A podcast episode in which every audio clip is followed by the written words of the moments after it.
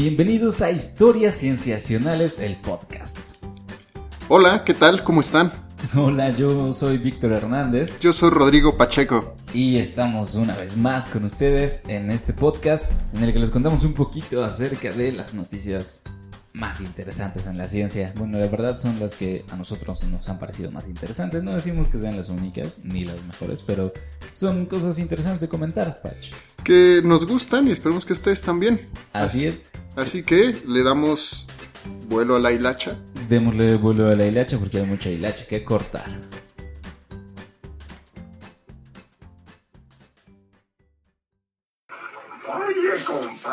Parece que necesitas un trago.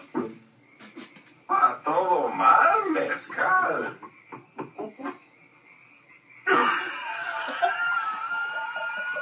Va todo bien también. ¿De dónde vienes? Empezamos con la primera noticia, que ya es, ya tiene un poco de meses que, que la contaron, pero no está de más contarla. ¿Te gusta el mezcal, Víctor? Bueno, sí, sí, no, no podría negarlo. La verdad es que hay muy buenos mezcales aquí en México. Bueno, uf, Hay muy buenos mezcales. Hay muy buenos mezcales. Para quien no lo sepa, el mezcal es una bebida alcohólica que es muy parecida al tequila. De hecho, el tequila es un mezcal.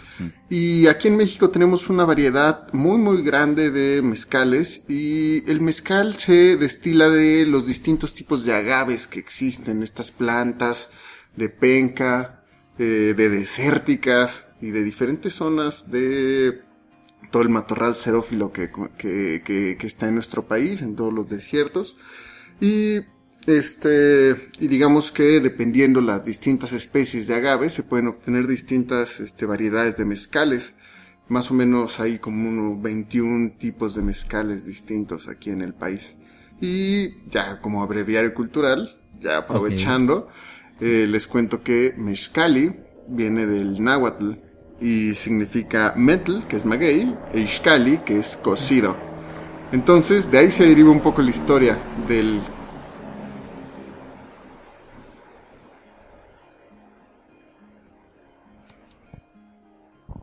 Dar de nuevo el breviario cultural. Como vamos encima otra vez. Ya como breviario cultural, les cuento que mezcali, mezcal, viene de metal, maguey, y xcali, cocido, que los dos son palabras náhuatl. Pero bueno, lo último que es xcali nos abre un poco la puerta a la, not- a la nota que les voy a dar hoy. Que resulta que en marzo unos, unos antropólogos, unos antropólogos de nombre Jesús Carlos Lascano Arce y Mari Carmen Serra Puche, que ambos son, eh, son investigaciones, son investigadores de, este, de la UNAM, de la Universidad Nacional Autónoma de México, descubrieron que unos hoyos en Tlaxcala, en Cacazla, en donde ellos tienen esta hipótesis de que aquí se destiló mezcal mucho antes de que llegaran los españoles. Ok, ¿qué, qué tan antes? Pues mucho antes, más o menos Cacazla se, fue, se funda como a principios de, de inicios de nuestra era. Alrededor, para no, no decir más o más menos, más o menos imagínense a principios, hace dos mil años. Sí. Entonces estamos hablando que ya tiene un rato que se, que se destiló el mezcal aquí. ¿Y por qué es importante? Porque desde toda la vida se ha pensado de que los destilados que se han producido aquí, como es el mezcal, se empezaron a producir cuando llegaron los españoles, con la llegada de los españoles. Digamos que cuando los españoles llegaron, lo- bueno, los primero los, los árabes conquistaron España. Y los árabes habían construido un, este, un pequeño artefacto que producía el destilado a base, con base en la evaporación. Y este artefacto eh, trajo toda una industria en España que ya se trabajó y luego se supone que se había traído aquí a México. Ok. Y esto, esto se pensaba en un inicio, pero con estos nuevos descubrimientos que cabe resaltar que se empezaron en 1992, cuando empezaron a visitar estos sitios, empezaron, digamos, a... Ellos querían tener una visión un poquito más amplia de las sociedades. Normalmente, antes nada más se enfocaban los estudios en las zonas de este, de la élite. Ajá. Entonces, eh, este tipo de estudios lo que busca es entender a la sociedad. Un poco la vida todo. cotidiana. La vida cotidiana, como vivían, es como si nada más aquí en, el, en la Ciudad de México estudiáramos las zonas ricas y nos olvidáramos de todos los demás, ¿no? Ok, sí, ¿no? Entonces, eh, de ahí parte este estudio y en 1998, fíjate, iniciaron en 1990, iniciaron en 1992 y luego en 1998 encontraron estos hornos de, en algunas casas de muy raros que no se habían visto en otras partes de, de, de zonas arqueológicas. Encontraron unos hoyos que si ustedes han visitado zonas arqueológicas donde se hace cerámica, tú puedes encontrar, o algún lugar donde se hace cerámica, este, puedes encontrar, bueno, cerámica tradicional, sin estos hornos grandes, pueden encontrar hoyos, hoyos en donde, como con uno o dos metros de profundidad, un metro y medio de profundidad, donde ponen las, las estructuras de cerámica, las acomodan, cada una, y les prenden fuego, y las tapan. Entonces se alcanzan temperaturas muy grandes en donde se produce la quema de distintas cerámicas. Entonces, cuando los encontraron, pensaron que era algo similar a esto, porque eran hoyos de 3 metros de diámetro, un metro de profundidad. Y te da, o sea, si eres un arqueólogo que se dedica a esto, yo creo que te da una idea de este, que se de, que se producía este tipo de cosas. Sin embargo, encontraron unos, en estos hoyos, eh, unas, unas, este, barricas, no barricas, como unas, este, recipientes, recipientes de cerámica Ajá, que este que eran distintos a los que habían encontrado en otras partes. Y de ahí empezó a salir la hipótesis de que probablemente, o sea, porque se parecen estos, estas cerámicas a este, a donde en algunas zonas de México, como en Oaxaca o en otras zonas donde se produce mezcal, de forma tradicional, Se usan. se usan este tipo de cosas todavía. Entonces, la hipótesis eh, fue que se, se destila mezcal. Obviamente todo el mundo eh, que- polémica. Muy arrojada la hipótesis. Ajá. Y lo padre es que ellos plantearon esta hipótesis y cuando mandaron el análisis a química, eh, salió que tenían, los hornos tenían este maguey. Maguey, entonces esto reforzó esta, este, esta hipótesis Sí. y ahora se podría empezar a decir con certeza, con base en estos estudios que llevan a cabo estos investigadores, que efectivamente estábamos destilando bebidas mucho antes de lo que nos hubiéramos imaginado. Claro, porque además la destilación, o sea, es una tecnología eh, un poco más compleja que la simple fermentación. Es muy compleja y, y requiere mucho conocimiento de química, ¿no? Sí, claro, es una observación muy detallada de Y los procesos que pasan. Claro que no estamos diciendo que hay que había una ciencia tlaxcalteca detrás, pero sí que, o sea, observaciones muy detalladas de cómo pasaban las cosas en la naturaleza y que aprovechaban para para su pues yo, yo sí lo llamaría para su beneficio. Sí, para claro. las fiestas, tal cual. Para, Pues imagínate. justo, justo ahora lo que están pensando es en para qué se usaba, ¿no? Obviamente Sí. motivos religiosos, este puede ser eh, bebida de élite, Mm, un sinfín de sí, posibilidades yo lo llamaría pretextos para para saborear el delicioso mezcal. Mezcal. Claro. Y esto no solo se, se ha documentado aquí, sino que también en, en zonas como Chihuahua, en Casas Grandes, Chihuahua, también se ha documentado la presencia de estos hornos, pero no se ha seguido la documentación necesaria. Y a partir de este descubrimiento, estos investigadores, que repito sus nombres, que son Jesús Carlos Lascano Arce y Mari Carmen Serrapuche, eh, eh, han encontrado este, otras regiones, cinco regiones en donde se ha documentado este, esta presencia de estos jarrones. Entonces, el, el uso de estas bebidas en nuestra sociedad es mucho más vieja de lo que pensábamos. Sí, parece que nos acompaña desde oh, un buen rato, ¿no? Sí, es, efectivamente. Y esto abre la puerta a la siguiente nota, Ok. que no sucede aquí en México, pero sucede en China. Eh, no sé si escuchaste hablar de, una cerveza, Sí, bueno, de China. de este, esta receta de cerveza que se encontró de 5000 años de antigüedad. Bueno, que se encontró evidencia de cerveza de 5000 años de antigüedad. Algunas notas la tomaban como, co- como un descubrimiento de la receta, Ajá. eh, pero en realidad no se descubrió la receta, sino que se descubrió que habían estado produciendo cerveza en, en, en una zona que, este, que se llama Shanji, la provincia de Shanji en China, y descubrieron todo un complejo cervecero que tiene 5.000 años de antigüedad, más o menos, para quien sepa de historia china y nos esté escuchando, en el periodo de, en el periodo de Yang Shao. No sé si así se diga, pero... Ya nos corregirán. no Ya nos corregirán.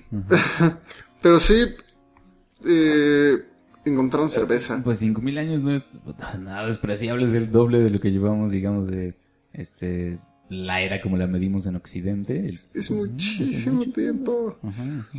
Y esto justamente refuerza lo que, bueno, no lo que estábamos diciendo en la nota pasada, pero refuerza que estas bebidas nos han acompañado desde hace muchísimo tiempo. Sí, Incluso sí. pueden escuchar nuestro especial de la cerveza, cuando en nuestras colaboraciones con el IMER. Ujú, Tenemos ujú. todo un podcast Mm, acerca de la cerveza. llamémoslo la temporada pasada. Exactamente. Y justo, no sé, eh, eh, menciono que no se, menciono esta nota y menciono que no se descubrió la receta de la cerveza. Lo que hicieron fue, encontraron toda una colección de, de otra vez cerámicas, Ajá.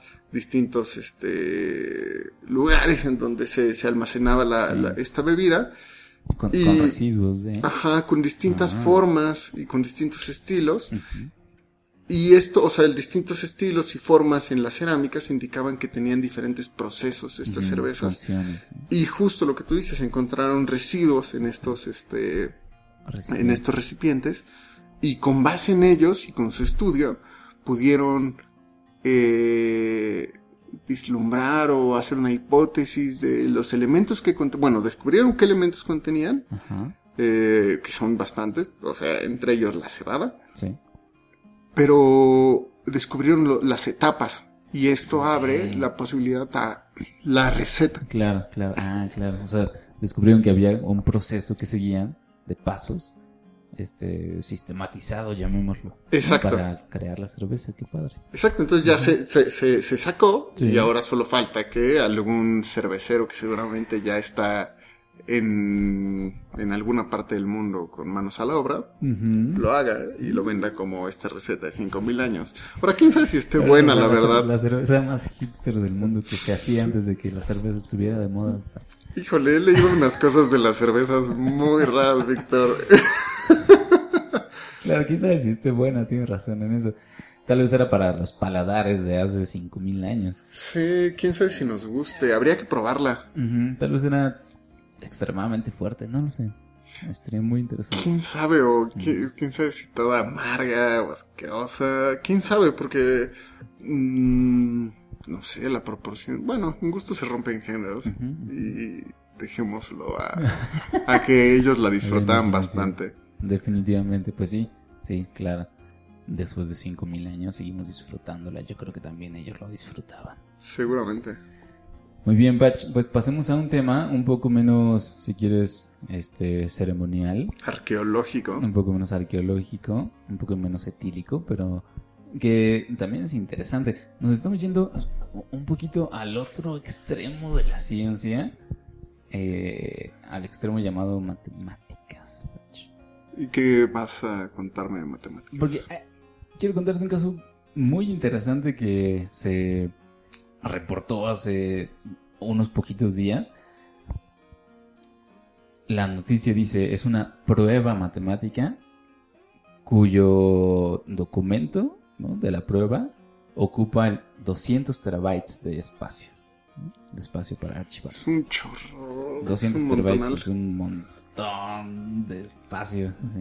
Este, o sea, ya ni siquiera podemos compararlo con, no sé, este, con discos enteros, con películas, sino con bibliotecas enteras. ¿no? O sea, necesitamos ver cuántas bibliotecas enteras caben en 200 terabytes. O sea, es, es mucho 200 terabytes. Y sobre todo considerando que es una prueba matemática. Ahora, los matemáticos se dedican mucho a hacer pruebas, ¿no? Ellos dicen, yo pienso que eh, estos números hacen esta... de- hacen algo en particular y me voy a dedicar a probarlo y es entonces cuando le muestran al mundo, por mi razonamiento, yo digo que estos números efectivamente hacen eso. Digamos que ese es un tipo de de, de, de- de práctica en las matemáticas. Hacer pruebas, ¿no? Razonamientos deductivos, llamémoslo. Ah, Si esto es verdad, esto es verdad, esto también es verdad, verdad, verdad, y entonces lo que yo había propuesto resulta ser verdad también. Entonces, eh, esas son las pruebas matemáticas y generalmente, digamos, las primeras que se hacían no ocupaban más de algunas páginas en, en un libro. Ahora esto ocupa 200 terabytes de espacio.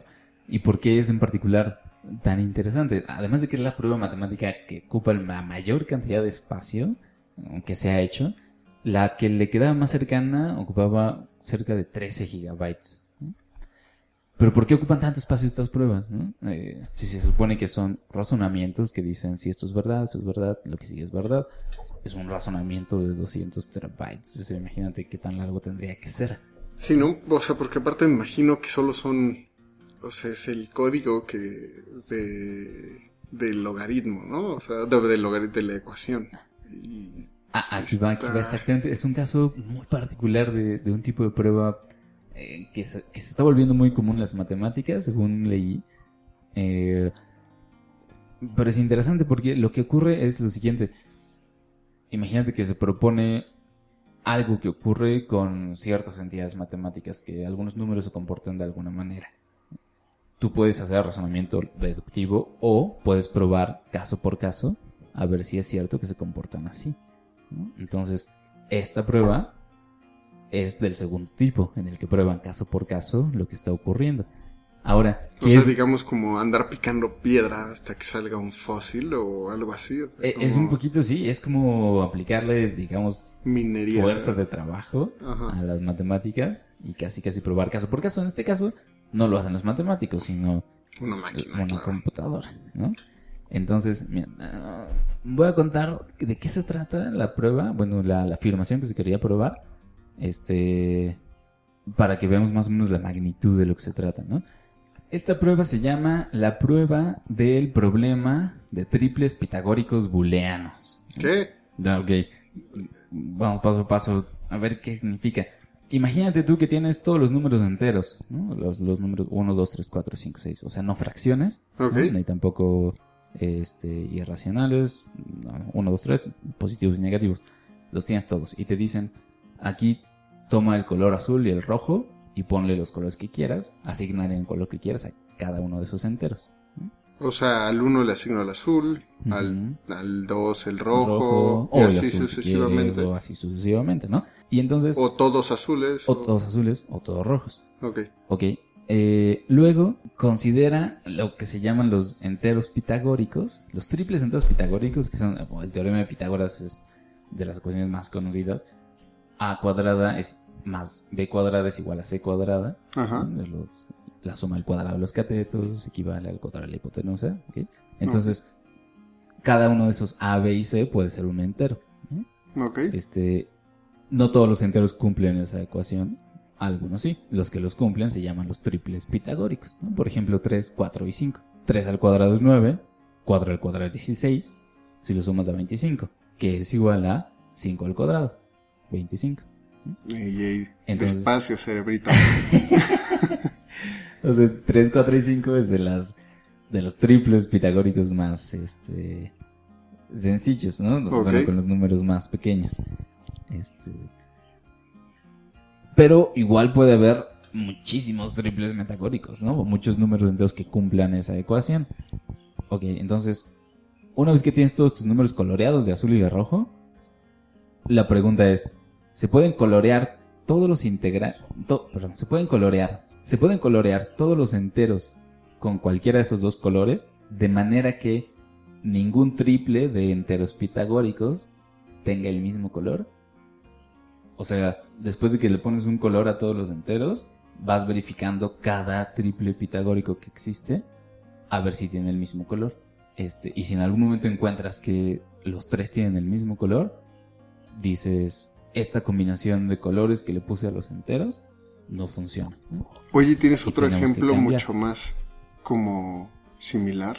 Es que me cuesta trabajo imaginar todos los colores y los números y la secuencia.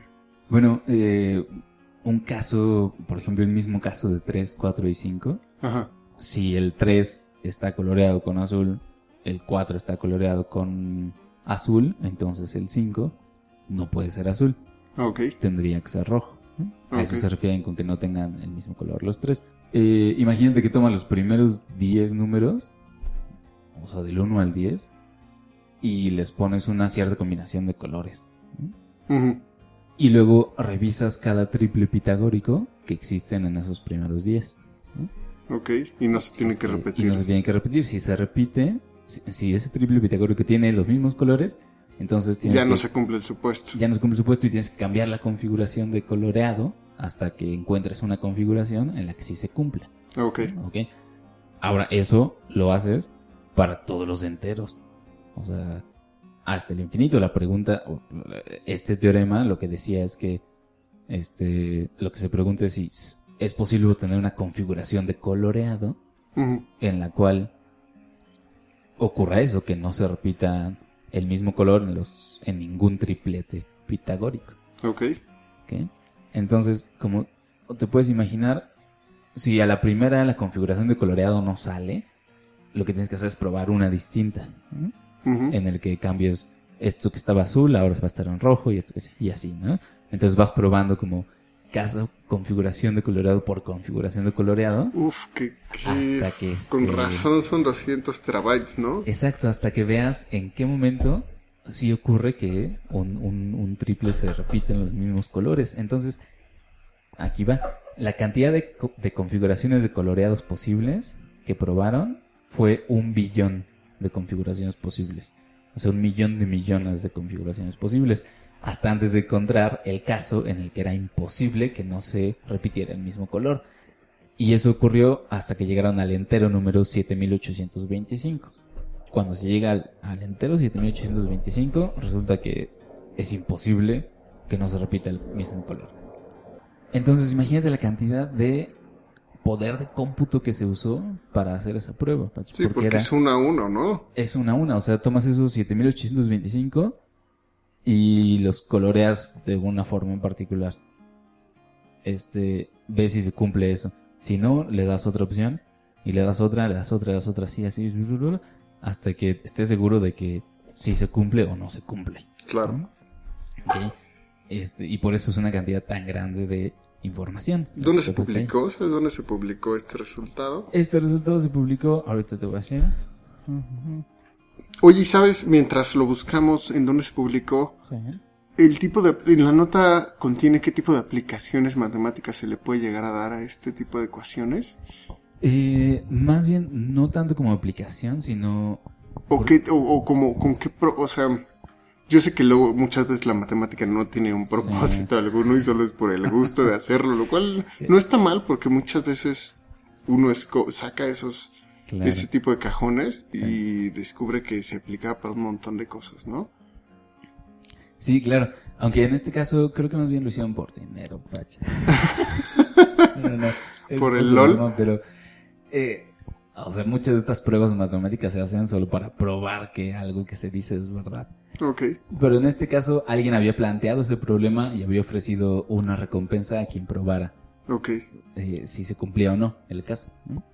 Este, entonces... Aunque esa siempre persona- detrás de una recompensa hay cierto interés, ¿no? El interés proviene de ciertas cosas. Sí, puede ser. Digo, puede ser el interés de que eh, esa persona creía que era imposible probarlo, ¿no? Ajá. O, o decir que sí o que no. Y esta vez ya se dieron cuenta de que fue un no. Este, ahora la persona que había ofrecido la recompensa ya pagó la recompensa. ¿no?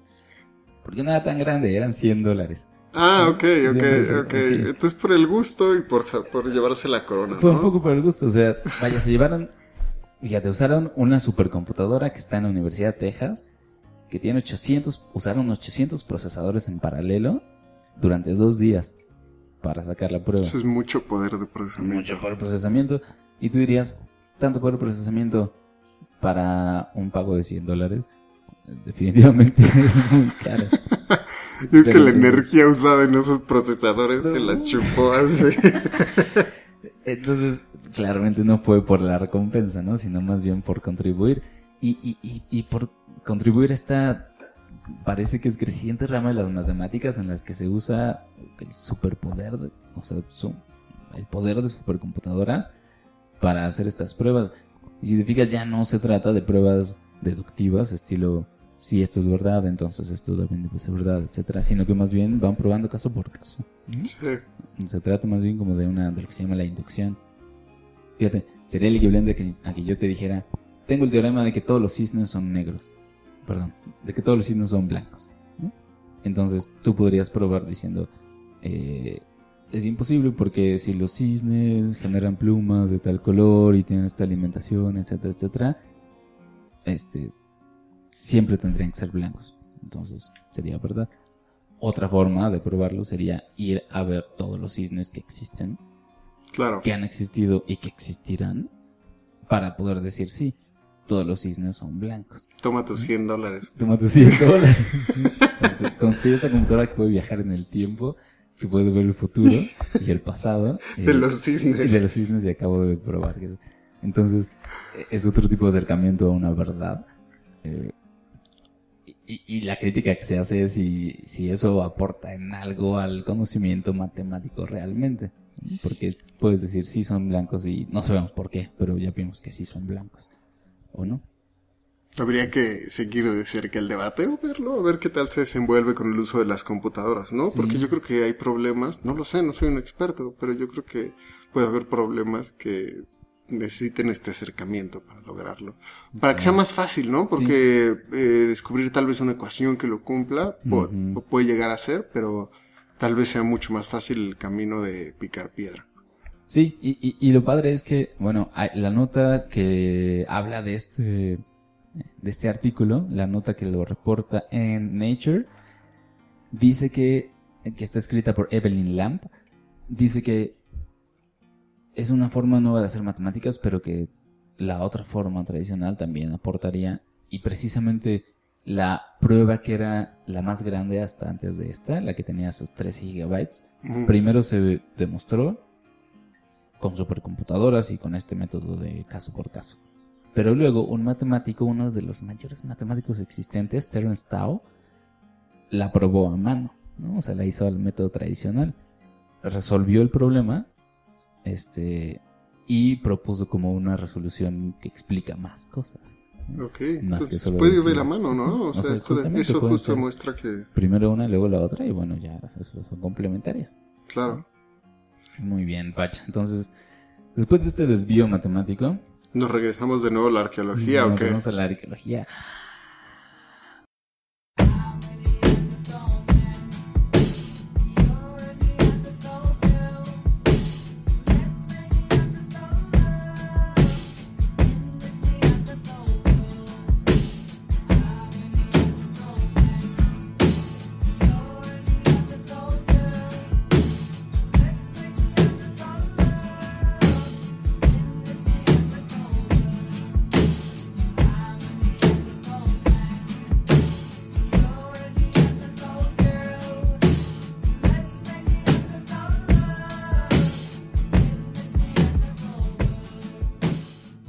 Sea arqueología, ¿tú crees que esto... Entonces, precisamente es el caso, Patch, porque, bueno, te platico. Es un descubrimiento que se hace en una cueva. Transportémonos al sur de Francia, Patch. Suroeste de Francia. Déjame, cierro los ojos. Cierra los ojos. Sur de Francia en particular. Eh, hay una serie de cuevas ahí que se sabía que estaban habitadas por algunas especies y había habido unas cosas interesantes ahí. Lo que ocurrió recientemente es que exploraron una cueva que es muy profunda, que no se había explorado antes y encontraron algunas cosas muy intrigantes. Por ejemplo, esta cueva se llama Bruniquel, justo en el sur- suroeste de Francia. Y, y- y encontraron cosas muy interesantes, por ejemplo, que metiéndose 300 metros a la cueva, había restos de animales achicharrados, ¿no? o sea, que habían sido Quemados. quemados, tal cual, ¿no? O sea, fuego dentro de una cueva no ocurre a menos que sea por causas, llamémoslo, no naturales. ¿no? Claro. Además de eso, encontraron una estructura con fragmentos de estalagmitas. ¿Cómo? Es decir, imagínate una estalagmita este pico que sale. Crece, ajá. Que, que- que- No, no sale. Se crea por la calcita que va cayendo Ah, de la, del, del, ¿Y la del- es la que del- sube? Ajá, estalactita y estalagmita, no. Estalagmita, es que las dos producen por la, por la caída de- de- del goteo.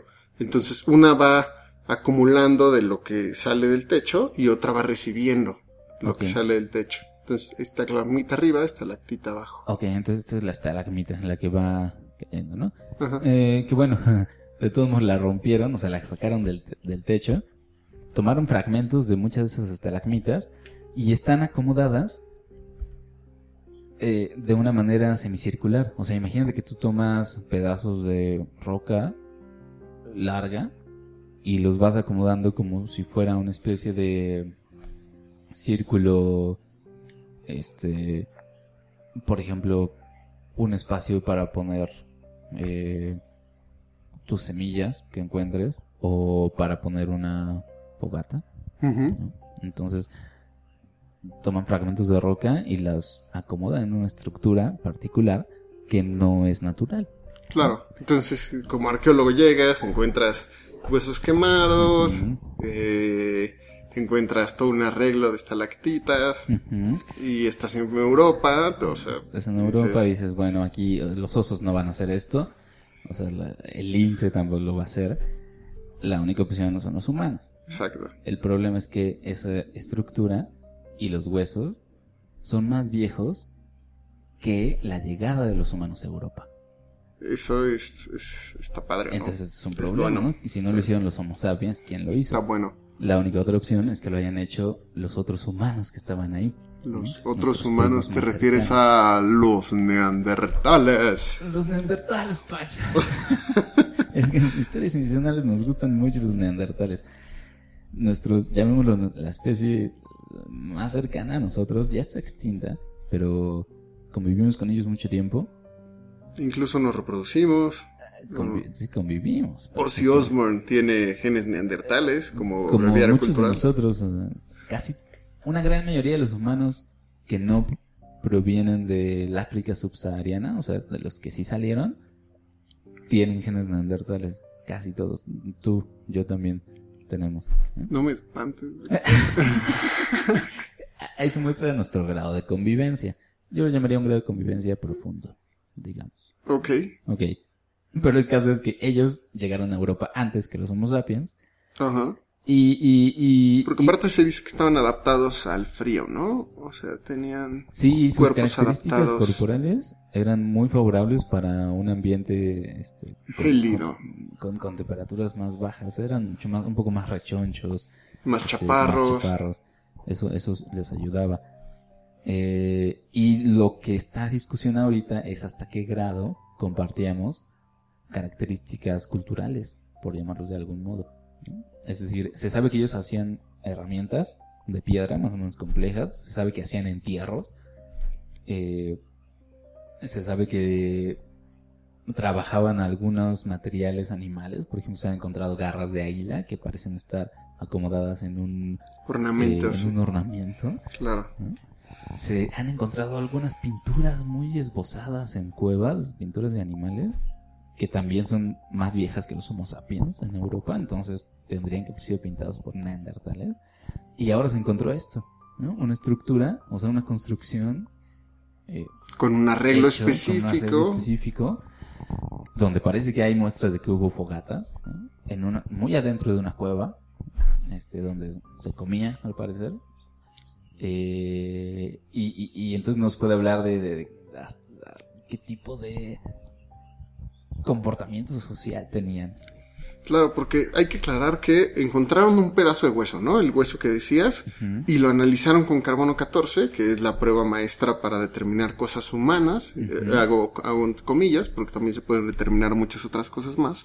Pero esta prueba tiene un límite de datación de 50.000 años. Tú puedes analizar al- algo de carbono 14 y va, eh, pa- para hacer un resumen rápido que, que haces la prueba de carbono 14, tú ves la proporción de carbono isotópico, que en este caso tiene este, más neutrones. Este, pero esta cantidad de neutrones va decayendo, esta, perdón, esta cantidad de isótopos de carbono 14 va convirtiéndose en carbono estable, como conocemos, por el decaimiento de sus, este, de sus neutrones.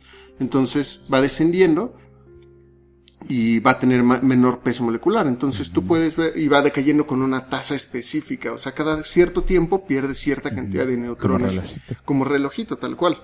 Entonces tú puedes analizar cuánto, cuánta proporción tiene este material de carbono, de carbono 14 con respecto al carbono 13. cu- Perdón, con que respe- carbono 12. 12. Con carbono 12, exacto. Entonces tú ya puedes ver, dependiendo cantidad de carbono 12, carbono 14, determinar una edad. Entonces, de- mientras de- menos carbono 14 haya, tenga, es más viejo. Es más viejo. Y el límite son 50.000 años. Dicho lo anterior, este hueso que encontraron tenía más de 50.000 años, ¿no? Exacto, porque no podían datar carbono 14, no podían encontrar carbono 14. Usaron otras pruebas de datación, otros métodos de datación con uranio y bueno, otros isótopos y fijaron la fecha más o menos en 176 mil años de antigüedad. 176.000 años, es muchísimo. Cuando tiempo. no había humanos en Europa. ¿no? Y estos cuates ya estaban construyendo. Y ya estaban metiéndose a cuevas. Porque lo que dicen es, ok, hicieron esto que parece, la verdad, poca cosa, ¿no? Eh, se sabe de algunos otros primates que también apilan piedras. Si se trata de apilar piedras, pues bueno, Claro. algunos chimpancés o bonobos lo pueden hacer. Eh, pero esto también, más bien hay que considerar dónde está hecho. ¿no? O sea, se trata de meterse a una cueva, 300 metros a una cueva, donde no hay luz. Entonces tienen que tener un buen manejo del fuego para llegar hasta allá. Y tener un propósito, ¿no? También, o sea, un propósito Claro. específico. Sí. Esto ya es de mi cosecha. Bueno, exactamente, es que esa es la discusión, Pache, exactamente, ¿no? Lo que dicen, por ejemplo, mira, los investigadores, por, vamos a decir sus nombres, eh, los líderes son una arqueóloga llamada Sophie Berhayden. Que por trabaja- cierto, termina de decirlo. Sophie Berhayden trabaja en el Instituto Real Belga para las Ciencias Naturales y Jacques Joubert, que trabaja en la Universidad de Bordeaux, en Francia. Que por cierto, o sea, iba a mencionar que la mujer, la investigadora, dio con esta cueva porque ya se había estudiado con anterioridad, pero el cuate que la estudiaba falleció. Ah, sí. Y después ella compró una casa cerca y yo creo, esto ya también es de mi cosa, yo creo que escuchó por ahí o leyó, o tenía el interés, claro. sabía, o había algunas personas del pueblo que le dijeron, o turismo, puede, N posibilidades que se haya enterado, pero compró una casa cercana y luego se enteró de la cueva y fue a investigarla y armó todo un equipo al respecto, ¿no? Sí. Entonces, Son estas historias de la ciencia que, o sea, demuestran hasta qué punto la ciencia depende de los intereses y las motivaciones humanas. ¿no?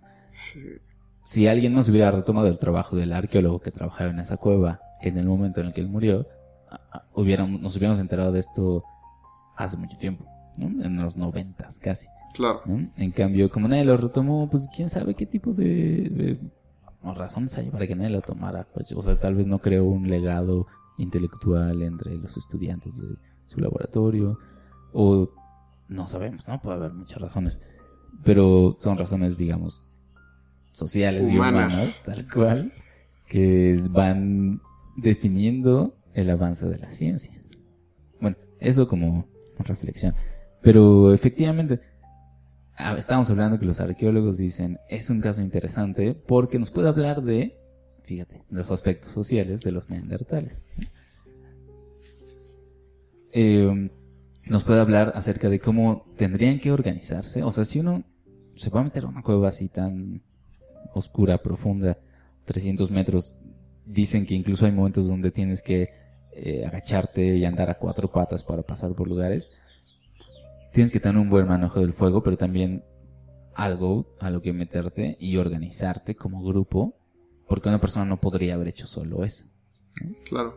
O sea, necesitas estructura social, necesitas un motivo. Los motivos, cierto, tecnología social, llamémoslo, eh, algún tipo de antorcha o de forma de mantener el fuego vivo allá adentro. Eh, Sí, sí, o para que se lo imaginen, o si gustan encontrar la imagen, nada más pongan como eh, Brunikel Cave, Brunikel o Cueva Brunikel, Q, tal cual como suena, B-R-U-N-I-Q-U-E-L, y, y, y véanlo en Google.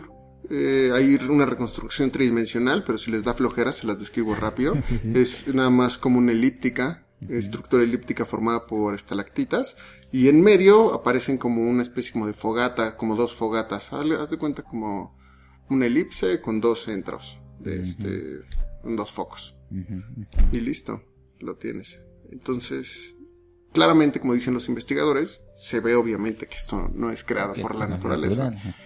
Entonces, es- está muy interesante lo que dices, o sea, porque se abre la reflexión de qué, qué pensaban estas personas. Exactamente, ¿no? ¿Cuáles podrían ser sus motivaciones? Que, por supuesto, son las preguntas más difíciles de contestar en arqueología, sobre todo cuando hablamos de neandertales, porque sabemos muy poquito de, de estos aspectos como protoculturales que Y yo creo que nunca los vamos a saber. Exactamente, ¿no? Es con lo que, ah, uno de esos grandes misterios de qué estaban pensando. Eh, y que además también abre la puerta a eh, una reflexión sobre la evolución misma de la mente, ¿no? De las capacidades intelectuales. No llamémosla humana, sino en general. ¿no? Porque, vaya, si ellos tenían este tipo de eh, capacidad de crear estructuras, este, de organizarse socialmente, de manejar el fuego, podía significar dos cosas, ¿no? Como no conocían a los Homo sapiens, entonces no lo heredaron, no se lo copiaron a ellos. Entonces lo desarrollaron ellos solos, los neandertales. ¿Será? Porque Eh. nosotros no lo o sea, porque estas pruebas in- indican que eso ya existía antes de que nosotros lo empezáramos, ¿no? Es, exacto, al menos en esa zona, ¿no? Entonces, vaya, puede haber sido, fíjate, que lo desarrollaron ellos solos en su propio linaje, ¿no? Llamémoslo. Ya una vez que eran neandertales. O bien que estas capacidades intelectuales estaban ya en el ancestro común de los Homo sapiens y los Homo neandertales, que tienen unos 600.000 años más o menos. O de, pues recientemente salió un video de donde encontraron chimpancés haciendo una especie de ritual. Le llamaron ritual, pero en realidad es un comportamiento que no se sabe por qué lo hacen, que es aventar rocas, apilan rocas en un árbol específico y se lo avientan sin motivo alguno, no les No para beneficia. comer. No para comer, no para como ritual de Protegerse. apareamiento, no protección, y simplemente dan vueltas y avientan rocas alrededor, ¿no? Ajá. Entonces estamos hablando todavía de un orden, o sea, Sí. atrás. Claro, puede, puede ser que Un, esa perdón, orden, sería género. No, no sé, es este, un orden, género. Sí, No sé, a ver, vamos Pues, a checarlo, pero es un mientras- género distinto, sí, pan. Si no, llamémoslo ancestro común, que- son como dos millones de años, según yo, la divergencia entre chimpancés y los homínidos, ¿no? Los llamados humanos. Sí, es género, perdón, es género. Eh, entonces decimos, estas capacidades intelectuales, que hay de dos, o estaban ya en nuestros ancestros comunes, o cada rama las desarrolló por sí misma. Y las dos opciones son muy interesantes, porque nos dicen que, o sea, que dos linajes diferentes de especies desarrollen capacidades similares, es algo que no ocurre muy seguido en la evolución. Eh, y, y- y que sean capacidades mentales, esa es una cosa muy, muy interesante. Pero la opción contraria, que esas capacidades hayan estado en los ancestros comunes, también es muy interesante porque dice que son mucho más viejas de lo que pensábamos. Claro. Nos, nos hace reflexionar de muchas cosas de... Exacto, que digamos que las semillas de nuestra mente estaban varios millones de años atrás. Pero dejamos que ustedes vuelen su imaginación y que saquen sus propias conclusiones. Ven las imágenes, Sí, búsquenlas y están interesantes. Digo, es, es padre reflexionar de Sí, qué había antes y no solo eh, pues pensar de que to- toda la vida cotidiana, ¿no? Exactamente, sí. Y bueno, claro, véanlo y juzguenlo críticamente, ¿no? Digamos, ni siquiera estamos seguros de que lo hayan hecho neandertales, es, la- digamos, la opción La más hipótesis. viable, según lo que sabemos. Nadie más los pudo haber hecho, más que ellos, es, digamos, nuestra única explicación hasta ahora, pero no hay evidencia Oh, directa. sí. Yo creo que no. Yo creo que sí fueron los. No, sí, totalmente, yo también lo creo. En fin, el tiempo lo dirá. El tiempo lo dirá, hablando de tiempo, Patch, se terminó esta sección. Vamos a la sección de despedida. Vamos a la sección de despedida. Ay, mi producción de burbujas se incrementó el doble. Gracias a ti, gorrita. ¿Como esponja? Hola, don Cangrejo. ¿Cómo va el negocio de antigüedades? Eso no importa. Escucha, no lo quería decir frente a Patricio. Esa gorra te hace ver como una chica. Soy una chica linda. Oh, pues, eres, eres hermosa. Oh, Muy bien, en esta sección de despedida les traemos alguna nota curiosa. Eh, le podemos llamar cotorra también, como le decimos en México. Y es, es, es, es, imagina que envías una sonda a explorar el mar profundo. Llamémosle unos 2000 metros de profundidad. Ok. Un- chorro. Ahí eh, ya no llega la luz del sol, entonces ya no hay toda esta diversidad que depende de las algas, que llamamos arrecifes, eh, de corales, etcétera, Ajá. sino que hay otro tipo de organismos. No sabemos bien cuáles, porque no los conocemos todos, ¿no? Cada vez que llegamos hasta allá salen cosas más sorprendentes.